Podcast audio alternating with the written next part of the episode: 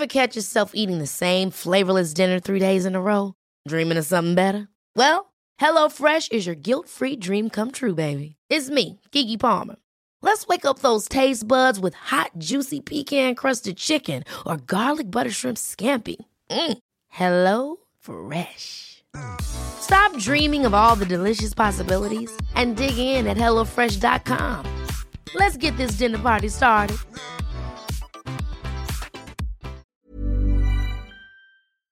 Du weißt ja aus eigener Erfahrung, dass immer, wenn ich bei irgendjemandem bin zu Hause, dann frage ich immer, ob es was Süßes gibt. Ja, Und- bin ich ganz genauso. Und so war das letztens auch bei meiner Mutti. Und ich habe jetzt eigentlich nicht erwartet, dass jetzt was Krasses um die Ecke kommt. Aber meine Mutti kam dann mit einem Riegel von Ahead an. Und Ahead macht Produkte mit weniger Zucker. Und sie hatte mir den Caramel Kakao gegeben. Der hat unter der Schokolade so eine Karamellschicht. Und Mm. oh mein Gott, der schmeckt einfach so gut. Ich kam nicht drauf klar. Und meine Mutti sagte dann, ja, die bei Ahead schmecken aber alle richtig gut. Oh, klingt richtig, richtig geil. Ich finde so, oh, Karamell, da bin ich einfach immer zu haben. Ich bin, da bin ich eine Karamellmaus. Aber den Aufstrich, von dem hast du mir auch erzählt, den hast du fast aufgegessen, oder? Ja, ich bin eigentlich treue Schokoaufstrichesserin von einer bestimmten sehr bekannten Marke. Und ob ihr es mir jetzt glaubt oder nicht, der wurde abgelöst von Crazy Hazel und der schmeckt genauso. Nee, der schmeckt nicht genauso. Der schmeckt sogar noch viel besser und viel schokoladiger. Es ist wirklich, ich, ich, ich komme da immer noch nicht drauf klar. Nee, ihr glaubt das jetzt auch nicht. Ich habe das auch nicht geglaubt. Chanot hat mir davon erzählt und ich habe ihr das auch nicht geglaubt. Und dann habe ich den probiert und es ist ja einfach so verrückt. Der schmeckt wirklich genauso. Und als wäre es die, ich habe es damit verglichen, als wäre es die große Schwester Ja. von dieser Sache. Nämlich noch, noch, noch besser, noch schokoladiger, noch die, die Geschmacks, das Geschmacksprofil ist noch tiefer.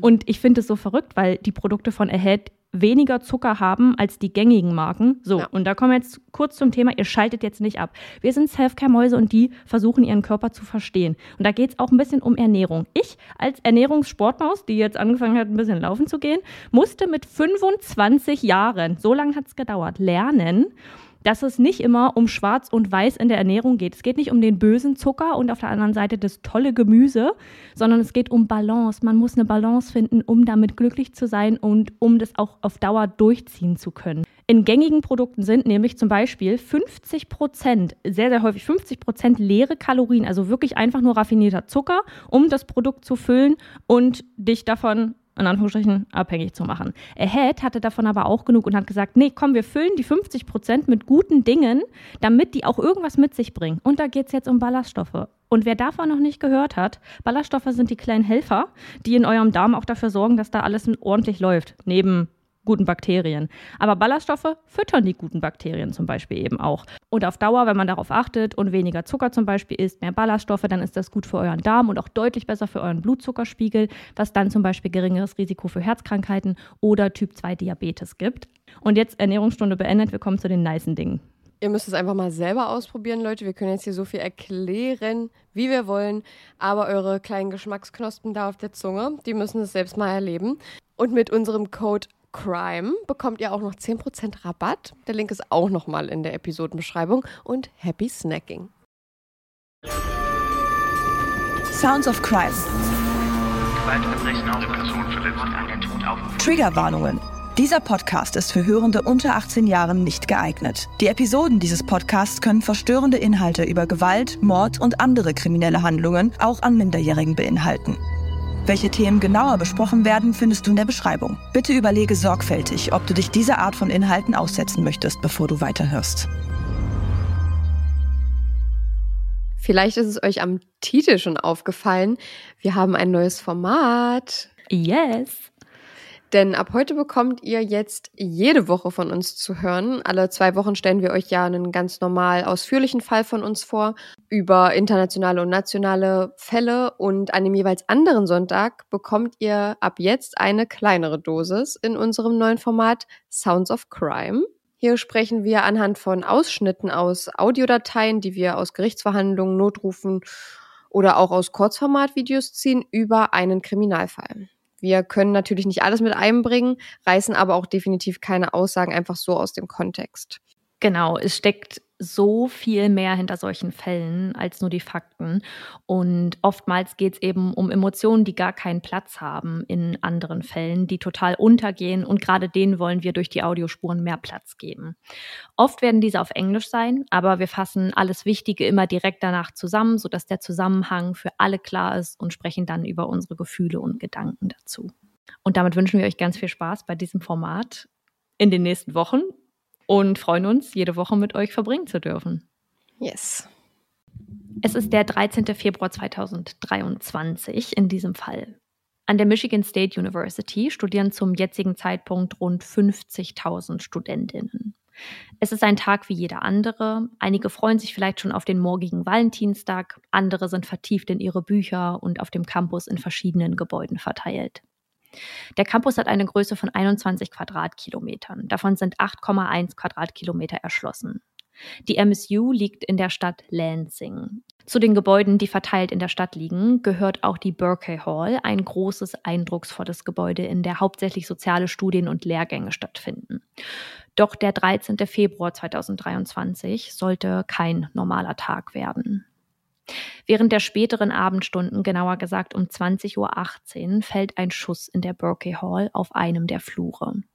Nur ein paar Sekunden später verschafft sich der Schütze Anthony Dwayne McRae, gerade 43 Jahre alt, Zutritt zum Klassenzimmer 114, in dem Marco Diaz Munoz gerade unterrichtet und schießt auf die sich im Klassenraum befindenden StudentInnen. Eine Studentin der Michigan State University, Marcy Creevy, die sich in der Union, einem Treffpunkt für Studentinnen auf dem Campus, zum Zeitpunkt befindet und der auch leider zum Tatort wird, schreibt im Nachhinein einen Tagebucheintrag, den wir uns jetzt anhören und darüber sprechen, da sie diesen auf TikTok veröffentlicht hat. For the past few weeks, I've been studying at the library, but since my water bottle broke earlier that morning, I went to the Union to get a new one and then study there. My favorite place to study there is in the quiet room on the first floor, but it was too busy, so I went up to the second. At this point, it was about 8 p.m., and I began studying. 20 minutes later, the room I was in illuminated with red and blue lights. I peered out the window, thinking maybe there, was just a minor accident. I went back to my study area, picked up my phone, and saw a text from my best friend Haley that read, Don't go outside. So I went back to the window and looked down further to see rifles pointed up at where I was. Cops on the lawn with their rifles pointed at the building I was in. I was with no friends, so I ran to the two girls across the room from me and said, Does anyone know what's going on? They were sitting at a table closest to the door. That's when I heard a woman scream, shooter and run down the hallway. You know, when you can hear the fear in someone's voice, it was just like that screaming bloody murder. Then I heard a loud hollow noise, and from there my fight or flight kicked in. Die letzten Wochen habe sie in der Bibliothek gelernt, weil aber ihre Wasserflasche kaputt gegangen war, entschied sie sich dann an diesem Abend zur Union zu gehen, um sich eine neue zu holen und dort zu lernen. 20 Minuten nachdem sie zu lernen begonnen hatte, erhellten blaue Lichter den Raum von außen. Mit der Nachricht auf dem Handy Geh nicht nach unten. Ihrer besten Freundin steigt die Anspannung im Raum.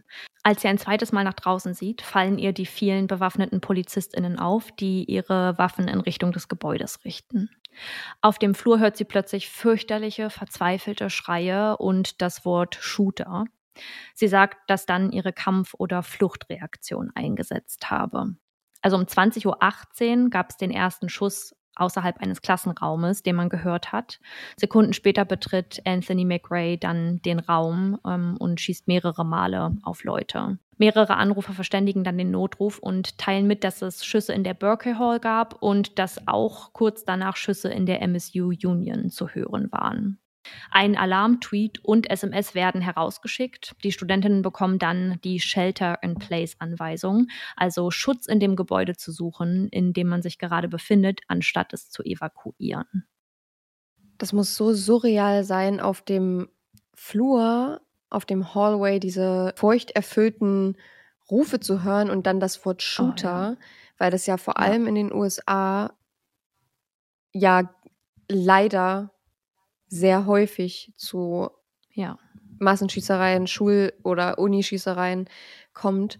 Und das ist, glaube ich, so das Worst-Case-Szenario für alle, die sich gerade in so einer Einrichtung befinden. Und ja.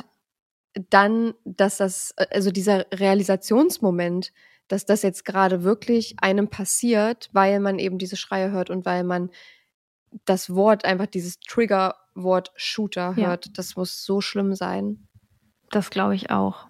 Die Vorstellung, wie man sich in dem Moment fühlt, wenn man das hört und wie einem alles in die Hose rutscht und dieses leere Gefühl, glaube ich, was ich da mit der Polizei hatte, obwohl das keine gefährliche Situation war. Es war alles in Ordnung. Ich hatte einfach nur Angst.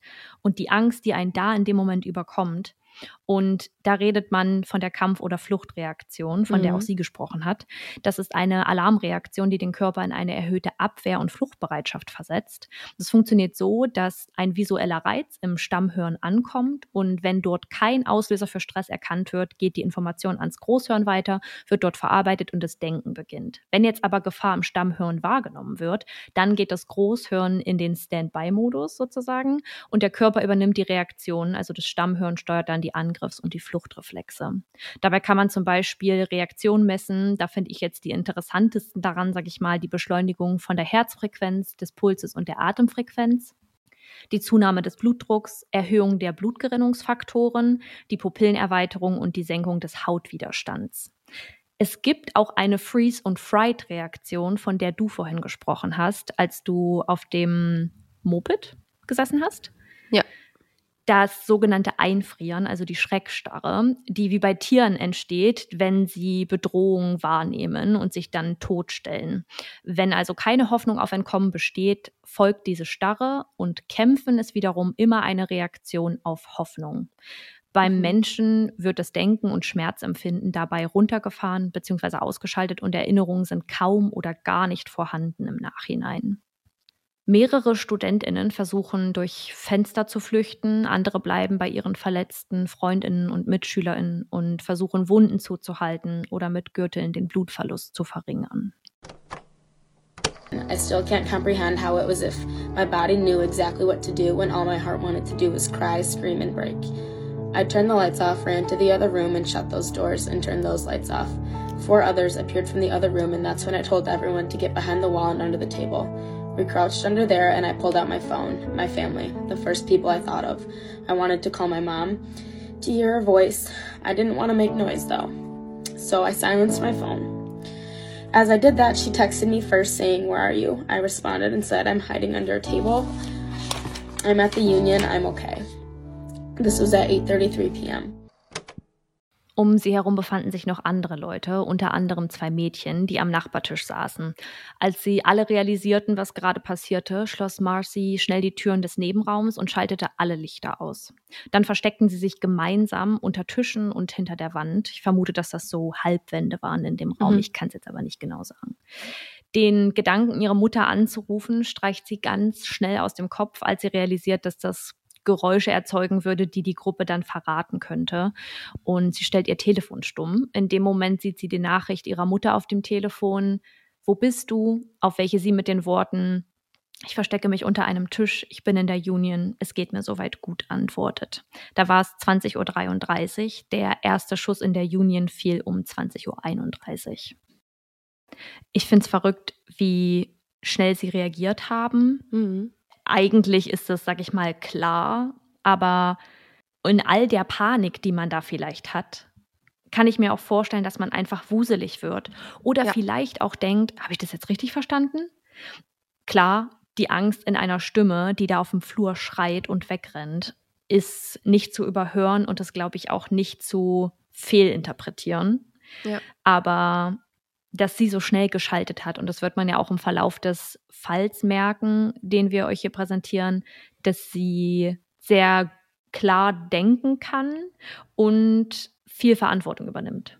Ja, also es, ich finde es total verrückt, weil ähm, das ist, glaube ich, von Mensch zu Mensch unterschiedlich, ob jetzt die Flight- oder die Hide-Reaktion einsetzt. Das hat bestimmt irgendwelche, ja, irgendwelche psychologischen Hintergründe ich kann es mir nicht erklären, beziehungsweise ich möchte jetzt auch nicht als Laie versuchen, da irgendwas rein zu interpretieren. Aber ich finde es äh, interessant zu beobachten, weil während sich ihre ja, Kommilitonin oder ihre Bekannte unter dem Tisch, so wie sie ja auch, aber unter dem Tisch versteckt hat und geweint hat, was ja eine absolut logische Reaktion ist auf sowas, hat sie halt gar nicht emotional gedacht, sondern hat gedacht, okay, ich hm. kann jetzt nicht anrufen, ich muss schreiben, ich mache die Tür zu, wir verstecken ja. uns jetzt und hat so ein bisschen so die Leadership an sich genommen und so ein bisschen ja.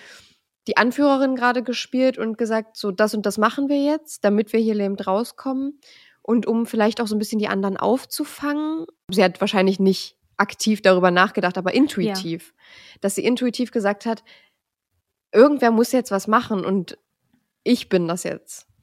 Ich glaube, dass es vielleicht vom Menschen eine intuitive und instinktive Reaktion ist, wenn sich niemand als Anführer oder als ähm, Alpha-Tier in dem Moment zeigt, dass irgendeine ein Charakterzug in einer Person so snappt und dann sagt, okay, dann muss ich das jetzt machen. Mhm. I held her for a moment, then realized I needed to do something. I checked my phone to see my dad's first text, which read, Be smart. Always give yourself an out. He sent this at 8:36 p.m. So I told the six people next to me that I was going to get up to barricade the door. I stood up, and as I stood up, I saw the mass of red and blue lights grew even more from when I first saw it. I ran to the doors of the room and began pushing a table. At that point, I heard a deep man's voice yelling from the hallway. The shooter. My immediate my immediate thought was that's him outside these doors. I went to run back under the table, but a voice in my head told me to walk. Eine Nachricht ihres Papas mit den Worten, sei klug, du musst dir immer einen Ruck geben. Um 20.36 Uhr veranlasst sie dazu aufzustehen und zur Tür zu gehen. Sie hatte vorher schon oft gehört, wie wichtig es war, Türen zu barrikadieren in solchen Momenten. Also rennt sie zu den Türen des Raumes und beginnt einen Tisch zu verrücken, als sie eine tiefe Stimme auf dem Flur laut rufen hört. Sofort will sie zurück in ihr Versteck, aber anstatt zu rennen, geht sie ganz langsam und ruhig. Und ich finde, hier ist klar, wie mutig es erstens ist, anderen immer zuzusprechen und sie zu beruhigen, obwohl sie ganz genau weiß, in welcher Situation sich, sich alle gerade befinden. Und dann dieses Gefühl, dass ich muss jetzt etwas unternehmen zu bekommen und sich wirklich zu trauen, weil es hätte auch anders sein können und ich finde, es ist egal, wie man reagiert, beide Seiten sind verständlich, ja. aber in dem Moment nichts einzufrieren und zu sagen, ich mache das jetzt, ich gehe jetzt, ist so verdammt mutig. Ja, super stark auch einfach. Das erinnert mich total an einen Film, den ich geguckt habe vor ein paar Monaten. Der hieß Run, Hide, Fight. Den hatte ich auf äh, Sky geguckt. Und hm. darum, da geht es auch darum, dass ein Mädchen versucht oder aktiv richtig voranschreitet, um alle anderen zu retten. Und da spielt auch der Vater eine Rolle, weil der Vater hat ihr das früher immer gesagt, in solchen Situationen musst mhm. du die sein, die das Zepter in die Hand nimmt und sagt und so das Ganze anführt, um da mhm. halbwegs glimpflich rauszukommen. Der Film war wirklich sehr spannend, ist eine große Empfehlung, aber das ist ja eine fiktive Geschichte und Sowas ist aber Realität für so viele Menschen in den USA äh, gewesen und heute an ja. diesem Tag auch. Ich kenne das selber, wenn ich irgendwie Angst habe in irgendeiner Situation und irgendwer ist entgegnet mir dann irgendwie ist alles gut, es kommt alles in Ordnung und ähm, mach dir jetzt da mal rüber nicht so viele Gedanken, denn also es ist auch immer abhängig von der Person, die mir das sagt und wie die Person mir das sagt. Aber meistens beruhigt mich das sehr. Und dann kann ich mir gut vorstellen, dass das ja auch ihre Absicht in dem Moment war, aber auch um nicht so viel Aufsehen zu erregen, auch langsam ja, von der Tür wegzugehen, um nicht zu rennen, weil das ja auch irgendwie ein bisschen lauter wäre, als so davon zu gehen. Ja, dabei ist wichtig, den Fakt nochmal zu nennen, dass dieses Türenbarrikadieren sehr, sehr hilfreich sein kann, denn ein aktiver Schütze versucht, so viele Menschen wie möglich zu treffen, zu verletzen. Und wenn eine Tür versperrt ist, ist die Wahrscheinlichkeit groß, groß dass er zur nächsten geht und es einfach bei einer anderen Tür probiert und da nicht weiter dran rumexperimentiert, sag ich mal. I think we all know whose voice that was. If I walked, that meant I would calm the others down. So I walked and crawled back under, and I think that's when they realized I was back so soon that was a bad sign. I sat there still calm, planning on what I was gonna do when the shooter entered. My first thought was that I'd play dead. This is what my mom always taught me. But then I thought to myself, he'd actually have to shoot someone first if I could play dead. So who was it gonna be? Knowing myself and. Knowing myself and how I faced violence, I was going to defend as hard as I could. My mom would have hated me for that, to defend and fight back instead of thinking extremely tactically. I again keep going back to that feeling of calmness. Nothing will ever compare to that. Sie wusste schon, dass wenn sie rennen würde, die anderen in Panik geraten könnten. Ihr erster Gedanke war, im Falle eines Kugelhagels sich einfach totzustellen. Dazu müsse aber erst einmal jemand getroffen werden, damit sie das machen könnte. Und wie sie sich kennt und wie ihre Eltern sie erzogen hatten, sagt sie, würde sie sich wehren und nicht unbedingt logisch oder taktisch denken in dem Moment. Die anderen verstanden dann auch, dass es kein gutes Zeichen war, dass sie so früh zurück wieder im Versteck war. Sie versuchte, die anderen zu beruhigen und ihnen zu versichern, dass alles okay werden würde. Aber ein Gefühl, das ganz groß in ihr wurde in diesem Moment, war die Ruhe. Komplette innere Ruhe. Und das wäre mit nichts vergleichbar gewesen.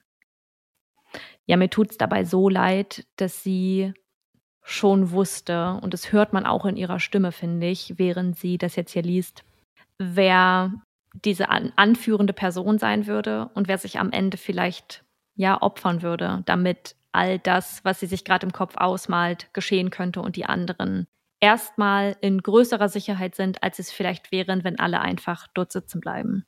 Hm.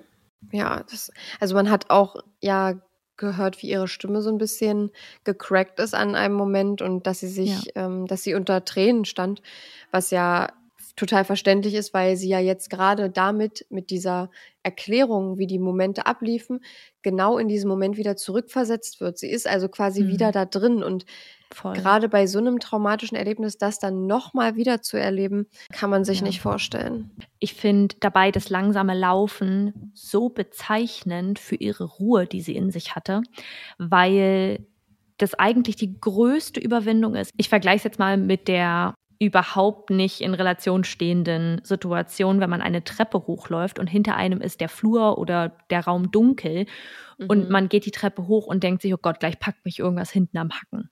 Ja. Und in dem Moment zu gehen, obwohl man weiß, dass die Tür nicht barrikadiert ist, dass man das nicht geschafft hat, was man schaffen wollte und dass jeden Moment eine Person mit einer Waffe, die einen töten kann, in den Raum rennen könnte oder in den Raum kommen könnte und einen von hinten erschießt ist ja. so gruselig und so stark, dass sie es dabei schafft, ruhig zu bleiben. Ja, auch ein bisschen die Ausweglosigkeit, weil es würde ja. die anderen nur verunsichern und nervöser machen und sie hätte noch mehr, mit dem sie gerade in diesem Moment klarkommen müsste, weil je ruhiger sie sie hält, desto ja. weniger muss sie weiter auf sie einsprechen und äh, einreden und sagen, es wird alles gut werden, wir kommen hier alle lebend raus, aber ich muss das jetzt hier kurz machen, damit das so wird am Ende. Why can't I ever feel that calm during the little things, like a big exam, a job interview, or a first date? At that point, the doors began to have banging on them. No one move, I said. We all assumed it was the cops coming to find us, but from the stories I've heard and watched, I wasn't going to move or speak until I physically saw a cop in front of us. Flashlights appeared on the wall in front of us. A man turned the corner and his flashlight hit our faces. I got kids. I got some. I have seven. And that's when I lost it. It was as if I was holding my breath for the past 22 minutes, as if I wasn't taking anything in, and when I raised my hands above my head, I could finally breathe again. Sie fragt sich, warum sie diese innere Ruhe nicht bei Dingen wie einem Vorstellungsgespräch, einem Date oder einer großen Prüfung fühlen könne. Und dann hätte man lautes Klopfen an den Türen des Raumes gehört in dem Moment. Und sie waren sich alle recht sicher, dass das die Polizei sein musste. Marcy sagt aber selbst, dass sie schon zu viel gehört und gesehen hatte und sich erst bewegen würde oder sprechen, wenn ein Polizist direkt vor ihr steht. Tatsächlich war es die Polizei, die dann versuchte, die Gruppe zu beruhigen und ihnen zu versichern, sie dort rauszubringen. Als sie es von Ecke zu Ecke im Gebäude geschafft hatten, rannten sie über das Gelände zu einem Fastfood-Restaurant, dessen MitarbeiterInnen kurz zögerten, sie dann aber reinließen und sich auf der Toilette verstecken ließen.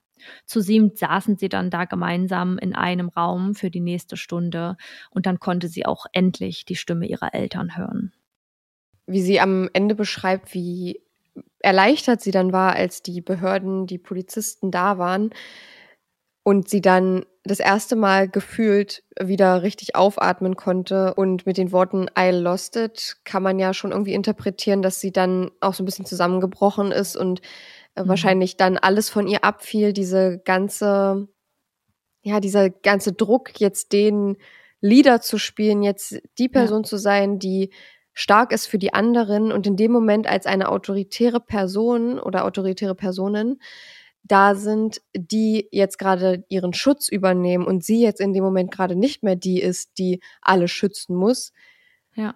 In diesem Moment fällt alles von ihr so ab, so wirkt es jedenfalls und das ist ja super bezeichnend für diese Situation, in der sie sich so hilflos fühlt und aus ja. dieser Hilflosigkeit heraus so stark sein muss, auch für die anderen mit stark zu sein eben, dass sie ihre Gefühle unterdrücken muss und die Gefühle dann erst frei raussprudeln, als sie selbst auch unter Schutz steht und jetzt nicht mehr die anderen schützen muss.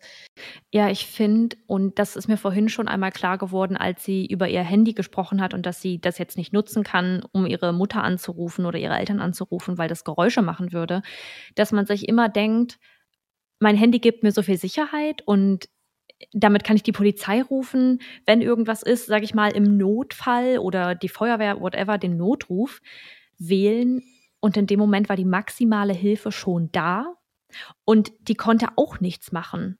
Und mhm. als sie dann gerettet wurden, die Erleichterung, von der du auch gerade gesprochen hast, dass sie A, nicht mehr den Lieder spielen muss und ähm, für die anderen vor allem einstehen muss und dass diese anderen Leute, denen sie das so sehr versprochen hat, jetzt gerettet wurden und dass sie selbst gerettet wurde und dass sie mhm. nicht mehr, dass sie nicht mehr stark sein muss, sondern das jetzt sein lassen kann, obwohl sie immer noch nicht in Sicherheit waren. Also sie mussten ja trotzdem noch über das Gelände beziehungsweise durchs Gebäude über das Gelände und es war nicht klar, wo ist der Shooter gerade. Mhm. Und eine letzte Sache dazu ist noch, dass ich es sehr bezeichnend finde, wie ruhig sie sich gefühlt hat und warum sie diese Ruhe bei anderen Sachen nicht fühlen kann und dass ich das so nachvollziehen kann, mhm.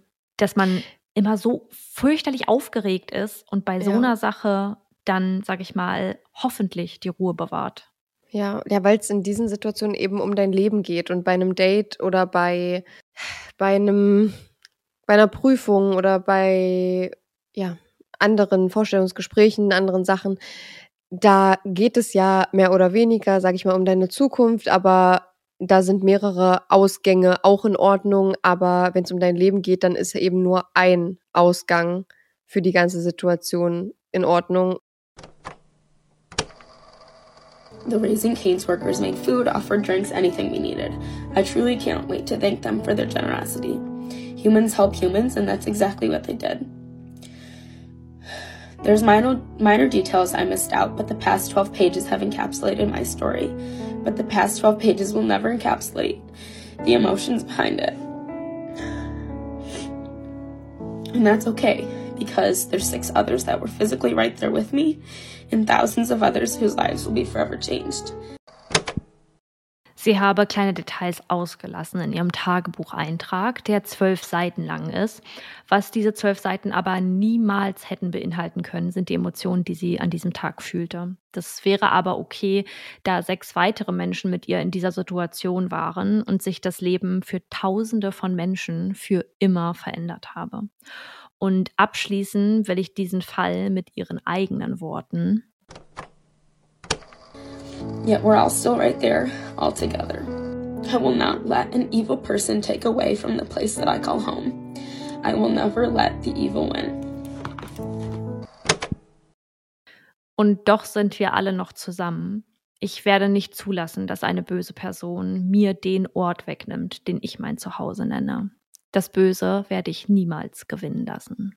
Ich finde diesen TikTok-Beitrag, den sie dort gepostet hat, so emotional und gar nicht, weil sie dabei emotional wird, sondern weil man so sehr nachempfinden kann, was sie von Anfang bis Ende gefühlt hat.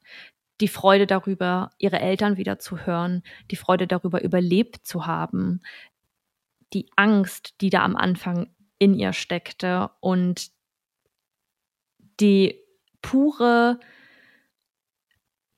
Und bloße Reaktion auf das, was da gerade passiert, ohne, ohne irgendwelche Emotionen einzubringen, ist für mich so abstrakt, weil man das nicht nachempfinden kann und sie dadurch einen, einen Wirbelwind von verschiedenen Situationen ging. Und ich bin mir sicher, dass sie danach auch super fertig war und ähm, der Kopf und der Körper einfach ein paar Tage brauchen, bis man sich da irgendwie wieder zurück ins normale Leben finden kann. Ich kann mir gut vorstellen, dass da auch noch mal so ein ja so ein Stressball abgefallen ist, weil ich kenne das selber, wenn ich irgendwas erlebt habe an dem Tag, was irgendwie alles andere als angenehm war und dann irgendwie mhm. mit jemandem spreche, mit dem ich täglich spreche oder in meinen eigenen vier Wänden bin, wo ich mich wohlfühle oder einfach nur den Support von jemand anderem in meinem Umfeld zu fühlen, dann geht's einem ja gleich viel, viel besser und dann, ich kann es so gut nicht nachempfinden so richtig, aber so nachvollziehen, dass ja, sie dass dieser Anruf oder dieses Gespräch mit ihren Eltern so wichtig war und umso schlimmer, dass sie nicht in Person da sein konnten, um sie in die Arme zu schließen, sondern in Mexiko im Urlaub waren. Aber wenigstens diese Stimme zu hören, diese Stimmen zu hören von ihren Eltern, muss ihr wahrscheinlich viel Frieden gerade in dieser Situation gegeben haben. Drei SchülerInnen sterben durch die Schüsse von Anthony McRae. Fünf weitere werden kritisch verletzt und ins Krankenhaus eingeliefert. Immer wieder wird der Twitter-Account der MSU geupdatet und die StudentInnen über den Zustand der Opfer informiert. Eines der angeschossenen Opfer, ein chinesischer Austauschstudent, John Hutt, ist seit dem Vorfall von der Brust abwärts gelähmt. Drei SchülerInnen, die an diesem Tag den Campus zwar betreten hatten, ihn jedoch nicht wieder lebend verlassen würden. Ariel Diamond Anderson, Brian Fraser und Alexandria Werner. Anthony McRae, der Schütze, der das Grauen an diesem Tag auf den Campus holte, verstirbt noch am Tatort um 23.35 Uhr durch eine selbst zugefügte Schussverletzung. Nicht das erste Mal war er mit einer Waffe auffällig geworden. So wurde er im November 2019 das erste Mal festgenommen, weil er seine Waffe mit sich trug ohne einen Waffenschein. Er bekannte sich im Rahmen einer Plädoyervereinbarung des Vergehens rechtswidrigen Besitzes einer Schusswaffe schuldig und wird zu ursprünglichen zwölf Monaten Bewährung verurteilt, die auf 18 Monate verlängert werden. Im Mai 2021 wird er aus der Bewährungshaft entlassen und damit endete dann auch sein Waffenbesitzverbot. Was ich persönlich super kritisch finde, aber da er nicht wegen eines Verbrechens verurteilt wurde, sondern nur wegen einer Rechtswidrigkeit, ist das dann vom Gericht schnell geregelt, sag ich mal das bitte in große Anführungsstriche setzen. Mhm. Nach dem Tod seiner Mutter im Jahr 2020 verändert sich Anthony McRae laut Angaben seiner restlichen Familienangehörigen sehr. Er wird immer distanzierter, böser und ignoranter. Seine Schwester habe ihn da zuletzt dann bei der Beerdigung der Mutter gesehen. In McRaes Notizen findet man im Nachhinein Drohungen an die MSU und andere lokale Geschäfte in der Nähe, unter anderem einem Laden, in dem er zuvor angestellt war. Schon lange werden in den USA die Gesetze um den Waffenbesitz kritisiert. Seit dem 13. Februar 2023, also dem Tag der Massenschießerei, sind bis heute, dem Tag der Aufnahme, 80 Tage vergangen. In den USA gab es in diesem Jahr, also in 2023, bisher 184 Massenschießereien. Eine Massenschießerei wird als solche eingestuft, wenn dabei vier oder mehr Menschen verletzt oder dadurch getötet werden. Man sollte immer beachten, dass jede einzelne verletzte und getötete Person ein Fall ist. Aber als solches wird es kategorisiert oder eingestuft, wenn diese Grundlage vorhanden ist. Meine Quelle hierzu ist die Webseite gunviolencearchive.org, auf der man neben verschiedenen Tabellen mit den jeweiligen Zahlen und Vorkommnissen zum Schusswaffenmissbrauch auch Karten über die Verteilung der Schießereien sehen kann. Stand 1. Mai 2023. Seit dem 13. Februar wurden durch eine Schusswaffe mehr als 798 Menschen verletzt. Und jetzt halt dich fest, mehr als 3201 Menschen getötet seit dem 13. Februar. Das ist für mich unbegreiflich. Ja. Zu dieser Gesamtzahl zählen sowohl Massenschießereien als auch Suizidfälle durch eine Schusswaffe. Und die Zahlen beweisen, die Wahrscheinlichkeit ist höher, dass ein Kind, welches eine US-amerikanische Schule besucht, von einer Kugel getötet wird, als durch einen Autounfall. Ja, da haben wir in der letzten Folge schon drüber gesprochen, über die Waffengewalt in den USA und Ja. wie frequent dort diese Massenschießereien stattfinden. Und Ja. das, das ist doch, also das ist doch ein Grundproblem, was irgendwie nicht angegangen wird von der US-Regierung. Und das sind doch Maßnahmen, die so viel verändern würden in dem Land, dass ich mich einfach frage, warum das heute immer noch so ist, wenn man doch diese Zahlen hat. Ja, voll. Ich stimme dir da absolut zu. Auch dass dem Anthony Dwayne McRae das Waffenbesitzverbot wieder, sag ich mal, entzogen wurde, beziehungsweise dass das endete, ist für mich unbegreiflich. Ja, das finde ich auch problematisch. Müsste jede, eigentlich müsste jede Person, die irgendwann mal, eigentlich müsste jede Person, die eine Schusswaffe missbräuchlich benutzt hat, für immer ein Verbot auferlegt bekommen. Natürlich kann man darüber streiten, dass es Fälle gibt, in denen man da zwiegespalten ist und man das nicht so genau sagen kann, so wie es in allen Rechtslagen ist. Aber das wäre doch für alle das Beste, wenn sowas kontrolliert wird und dass man das ein bisschen eindämmen kann, aber grundsätzlich eigentlich Waffengesetze einzuführen, die das Ganze im Zaum halten, weil das, was da gerade passiert und was da seit Jahren passiert, es gibt Diagramme, da sieht man Kurven, da denke ich mir, da wird einem schlecht, wenn man das sieht. Ja, die Zahlen anderer Länder, wie zum Beispiel Deutschland, in denen ja die Waffengesetze ganz anders sind als in, in den USA, Ja. die beweisen ja auch nur, dass, dass da irgendwas falsch ist. Dass, Ja. Also bei uns ist das nicht so und wir müssen nicht Angst haben, unsere Kinder in die Schule zu schicken, weil sowas täglich mehrmals in unserem Land passiert. Voll. Ja. Es gibt Rucksäcke in Amerika, die sind schusssicher, damit dein Kind, wenn es von hinten angeschossen wird, nicht stirbt, Ja. wenn du das in die Preschool oder in den Kindergarten gibst. Also es ist wirklich absurd. Ich fand ihn sehr emotional. Ich ähm, fand es spannend, mich mit dem Thema wieder auseinanderzusetzen. Es ist immer wieder auf eine ganz schlimme Art faszinierend ähm, und mit- frustrierend. fast ja frustrierend und mit faszinierend meine ich echt einfach nur, dass es so weit entfernt ist, vor allem Mhm. für uns hier in Deutschland. Aber damit würde ich den Fall abschließen und ähm, freue mich, dass ihr beziehungsweise wir freuen uns, dass ihr wieder eingeschaltet habt. Und wir hoffen natürlich auch, dass euch unser neues Format gefällt. Ähm, das Ja. sollte jetzt eigentlich, also es ist geplant, dass dieses Format immer so zwischen 20 und 30 Minuten geht, dass das heute wahrscheinlich ein bisschen länger geworden ist. Das ist einfach dem geschuldet, dass das unsere erste Folge ist und wir auch was ein Ja. bisschen dazu erklären mussten und uns auch selber noch ein bisschen reinfuchsen müssen. Aber das Ja. Ziel ist, dass ihr nochmal eine extra Folge habt mit nochmal ein bisschen extra True Crime Stoff, der euch bis zur nächsten Folge versorgt, der aber viel besser in die Woche oder in euren Alltag einzubringen ist, weil es eben Ja. nur ein relativ, in Relation zu unseren anderen Folgen, kleiner Abschnitt ist, den ihr hört, aber trotzdem, wie gesagt, so gut wie möglich alles verpackt bekommt zu dem Fall, damit ihr jetzt hier nicht mit eine Milliarden Fragen rausgeht. Also ja, bleibt mir nur übrig zu sagen, vielen Dank fürs Zuhören und Ja. wir können uns jetzt immer verabschieden und uns dann nächste Woche wieder hören. Ganz genau. Also würde ich sagen, bis nächste Woche. Ever catch yourself eating the same flavorless dinner three days in a row? Dreaming of something better? Well, HelloFresh is your guilt-free dream come true, baby. It's me, Kiki Palmer. Let's wake up those taste buds with hot, juicy pecan-crusted chicken or garlic butter shrimp scampi. Mm. Hello Fresh. Stop dreaming of all the delicious possibilities and dig in at HelloFresh.com. Let's get this dinner party started.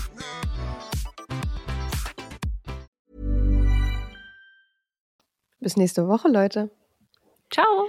Tschüss. Sounds of Crime.